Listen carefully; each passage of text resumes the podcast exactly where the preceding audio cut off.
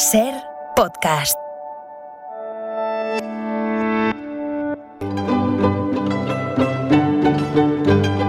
En la ventana acontece, que no es poco, un relato personal de la historia con Nieves con Costrina, cadena Ser.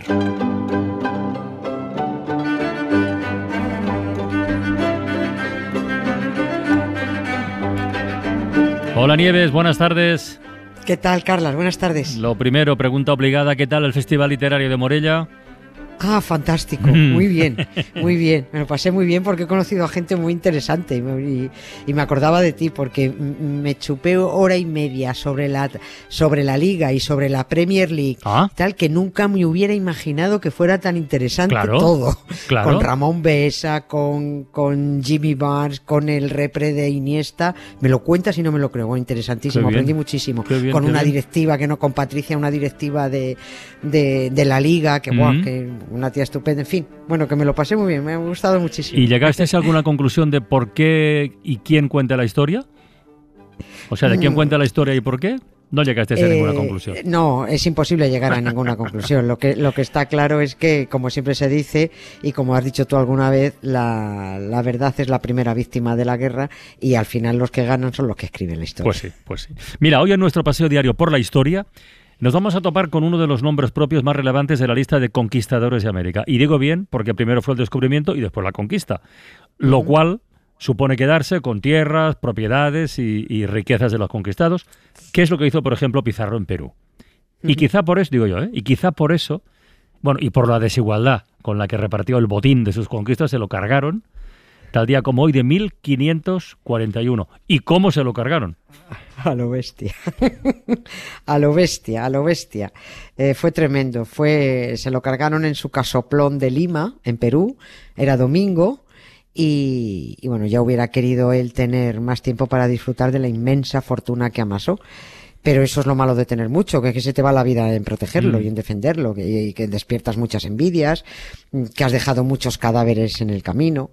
Francisco Pizarro reunió el mayor tesoro en oro de la historia de la conquista de América. El mayor, el alucinante, es el que le entregó eh, Atahualpa, el último soberano inca, eh, y se lo entregó en Cajamarca, que era donde lo tenía secuestrado. Pizarro lo engañó, le dijo, si me entregas tanto oro, te dejo en libertad. Sí. Atahualpa entregó seis toneladas de oro y Pizarro se lo cargó. A eso se le llama tener palabra. Claro que sí. También le dijo, verás Atahualpa, si además te bautizas, en vez de quemarte, que es nuestra tradición con los prójimos que no son de nuestra empresa católica, te matamos a garrote, que duele mucho menos. Y por eso Atahualpa murió llamándose Paco. Pues porque lo bautizaron Francisco. Del reparto de aquel enorme botín y de cómo se fueron complicando las cosas, vino que ocho años después, aquel 26 de junio de 1541, se cargaran a Pizarro con saña, recreándose, disfrutándolo además, se notó. Ya se sabe que eso, el refrán ese que dice, quien a hierro mata, a hierro muere. O como dicen por el Caribe, el que a hierro mata no muere en su cama. Y luego hay otra versión, la de Pe- Pedro Navaja matón de esquina, quien a hierro mata, A a, hierro hierro, termina. termina. Sí, señor. Sí. Pizarro murió a espadazos. Eran tantos los que querían matarlo, unos 20 tíos más o menos, que bueno, ca- casi tuvieron que coger número, como en la charcutería. Conocido nunca.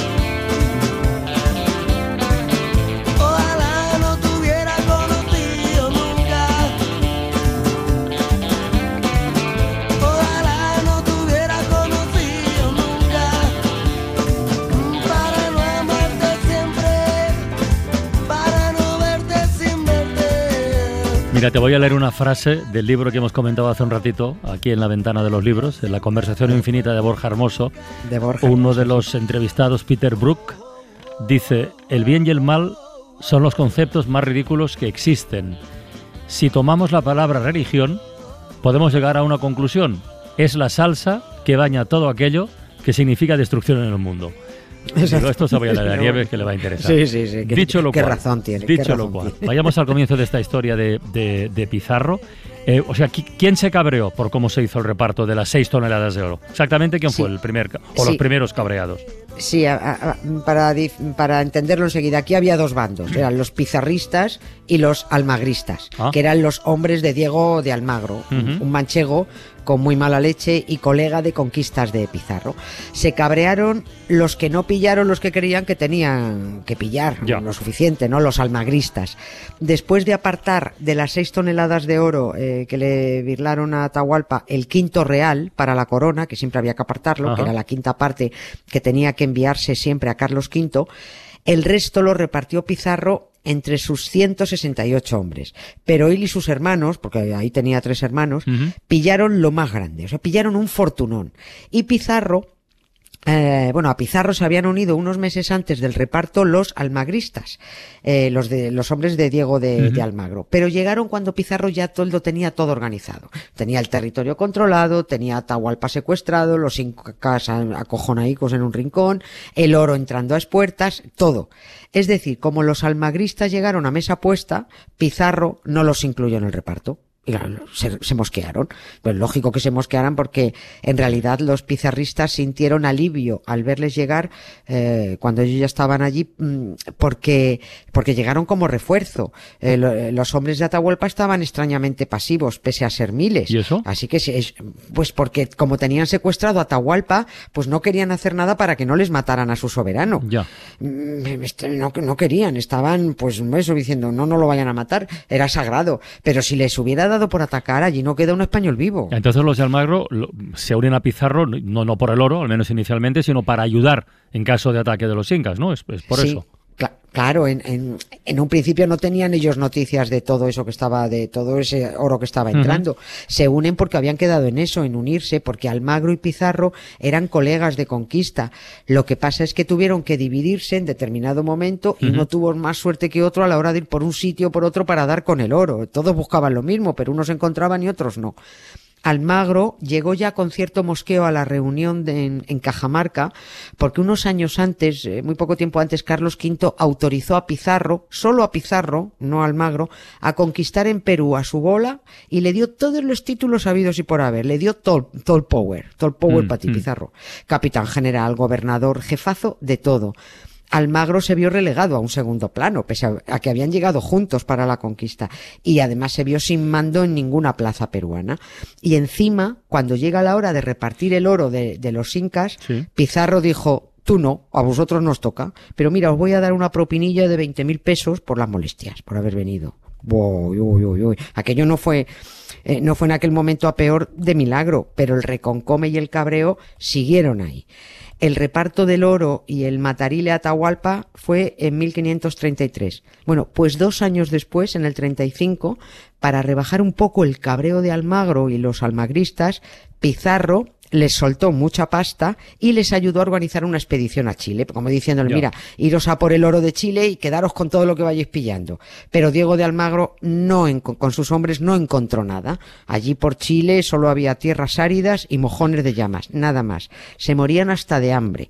Así que volvió, estoy resumiendo mucho la historia, como Sí, se puede sí, sí. imaginar, ¿no? Así que volvió a Perú, entró en Cuzco como elefante en cacharrería y reclamó la ciudad para él. Almagro dijo, venga, pues me quedo con Cuzco porque no he encontrado nada.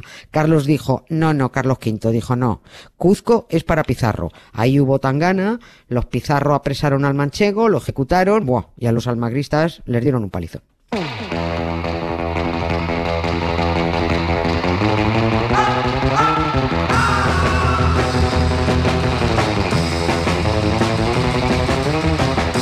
Bueno, pues ya está claro, ¿no? Ahí las ganas de venganza quedarían servidas, ¿no? Claro, y por eso totalmente. luego tanto se apuntaron a la hora de, de cargarse pues- a Pizarro, claro. Claro, estaban todos muy, muy cabreados. Sí. Yo los llamo los almagristas, Sí. Eh, Pero los de Pizarro los llamaban los de Chile. Estos son los de Chile. Y sabían que no, que no podían quitarles el ojo de encima porque ellos no quitaban el ojo de encima a los Pizarro. Sobre todo al boss, a, a Francisco Pizarro y a Hernando, al hermano. Mira, leo unas líneas de una carta que dejó escrita Hernando Pizarro a su hermano Francisco cuando se volvió a España, cuando Hernando se volvió a España. Le dijo, no consienta vuestra señoría que estos de Chile se junten 10 en 50 leguas alrededor de donde vuestra señoría estuviera, porque si los deja juntar, le han de matar. Ya. O sea, estaba clarísimo. Esto fue dos años antes de que lo mataran, porque matarlo desde luego lo iban a matar. Y lo mataron en, en el mejor momento de su vida. Esto suele ocurrir. Estaba ya jubilado de conquistas, el dinero le salía por, por las orejas, vivía como un cura, manejando novias incas a cuatro manos, con nombres yo no sé pronunciar, y Pizarro tampoco. Por eso, como, como además estos bautizaban todo lo que se meneaba, a las chavalas incas les ponían nombres asequibles. Inés, Angelina, estas cosas. Con Angelina, eh, Pizarro tuvo los dos últimos churumbeles, que no les dio tiempo a quedarse con la cara de su padre porque es que tenían dos años y un año cuando se quedaron huérfanos. El marqués Pizarro, porque Carlos V también lo nombró marqués, se paseaba por Lima disfrutando de su fortuna, viendo cómo crecía la ciudad y la catedral que ordenó construir, la actual catedral de, de Lima. Todo guay, pero no estuvo atento a lo que le dijo su hermano Hernando. No permitir que se juntaran 10 de los de Chile a 50 leguas a la redonda. Sobre todo porque fueron más de 10. Bueno. Pero, ¿y ¿Cómo, cómo, ¿Cómo fue la, la encerrona, la emboscada? El, el plan era cargárselo cuando fuera a misa aquel domingo 26 de junio. Pizarro se levantó como siempre, sin despertador, y a las cinco y media de la mañana. Hacía días que corría el rumor de que los de Chile pensaban emboscar a Pizarro cerca de la iglesia o en la iglesia dentro. Y dijo Pizarro, dice, pues mira, me saltó la misa, pues no hay necesidad tampoco. Y efectivamente los almagristas se aburrieron de esperar en las afueras de la iglesia, entendieron que alguien lo había prevenido y dijeron, pues esto no lo dejamos para mañana. Que no se diga que los de Chile somos procrastinadores. Y además, si Pizarro está ya mosqueado y no ha venido, más adelante mm, va a ser más difícil pillarlo. Así que venga, un escrache en su propia casa. Esperaron hasta después del almuerzo y entraron en tropel al grito de ¡Buah! muerte al traidor. De discritos no era mucho. El marqués Pizarro, además de un montón de criados, ese día tenía invitados a comer. Pero en cuanto todos vieron a los almagristas entrando espada en ristre, menos tres o cuatro, salieron todos por pies. Unos se escondieron en, en- debajo de las camas, otros en los armarios, otros saltaron por la ventana, al final acorralaron a Pizarro. Bueno, ni se sabe los espadazos que recibió. Bueno, saberse sí se sabe. ¿No? Muchos, pero es que do- sí se sabe, es que dos fueron mortales. Uno le atravesó el pulmón y la tráquea, el otro la garganta. Todavía tuvo tiempo de dibujar en el suelo una cruz con su sangre, de acordarse de Cristo, de pedir confesión. También pidió agua y un almagrista que se llamaba Barragal le rompió una jarra en la cabeza y le dijo que se, la bebiera, se bebiera el agua en el infierno. Y nada, acabó muriendo como había vivido este hombre en mitad de una bronca. Lo mismo le castigó el tal Cristo por no haber ido a misa, o por tener tantas novias, o por avaricioso, o por haber obligado al pobre Atahualpa Yupanqui a morir llamándose Paco. Es curioso lo que has contado, la, la de Pizarro mm, debe ser una de las muertes más documentadas de la historia. O sea, hasta el más mínimo detalle, ¿no? Esto Sí, de la tráquea y el... Sí, sí, sí. Y porque fue una muerte muy épica y además con muchos testigos y lo apuntaba, lo apuntaron todo. También se sabe que como allí estaban empujones para matar a Pizarro y no todos pudieron ser autores materiales, lo que hicieron fue mojar las espadas en la sangre para compartir la hazaña, para Ah, decir, vale. "Ey, que yo también Vale, lo vale. maté, yo también estuve allí. Y luego ha venido muy bien para el estudio de los restos de Pizarro, porque si se detallan dónde te arrearon los espadazos y cuántos te dieron, Luego llega el forense, ve las marcas de los huesos y dice, anda, pues mira, coinciden las crónicas de la época con, con las heridas. Y, y esto, esto tiene un poquito guasa porque hasta finales del siglo pasado mm, tuvieron a un tipo enterrado en la Catedral de Lima en un sepulcro del copón maravilloso No. del altar, haciéndose pasar por Pizarro. No era él. No ¿Pero era él. eso? Porque era un tipo cuchimizado, absolutamente. Cuatro siglos venerando, quien lo venerara, la tumba del conquistador de Perú, de- eh, de- del que se cargó a Paco Yupanqui, y resulta que el que había dentro se había muerto como poco de un catarro. ¿Dónde leches está Pizarro? Dijeron, ¿no? Bueno, hasta que lo encontraron. Pero Ah. esto ya otro día. Muy bien. muy Otro bien, muy fascículo, bien. Muy bien, muy bien.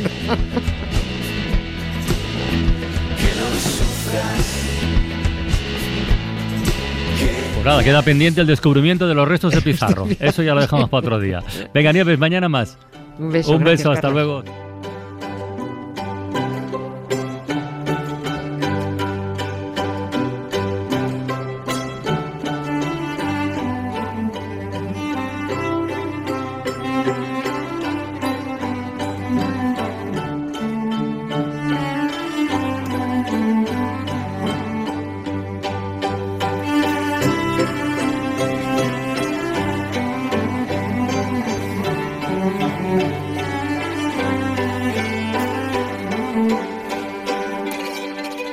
Suscríbete, acontece que no es poco. Todos los episodios y contenidos adicionales en la app de Cadena Ser y en nuestros canales de Apple Podcast, Spotify, iBox, Google Podcast y YouTube. Escúchanos en directo en la Ser de lunes a jueves a las 7 de la tarde.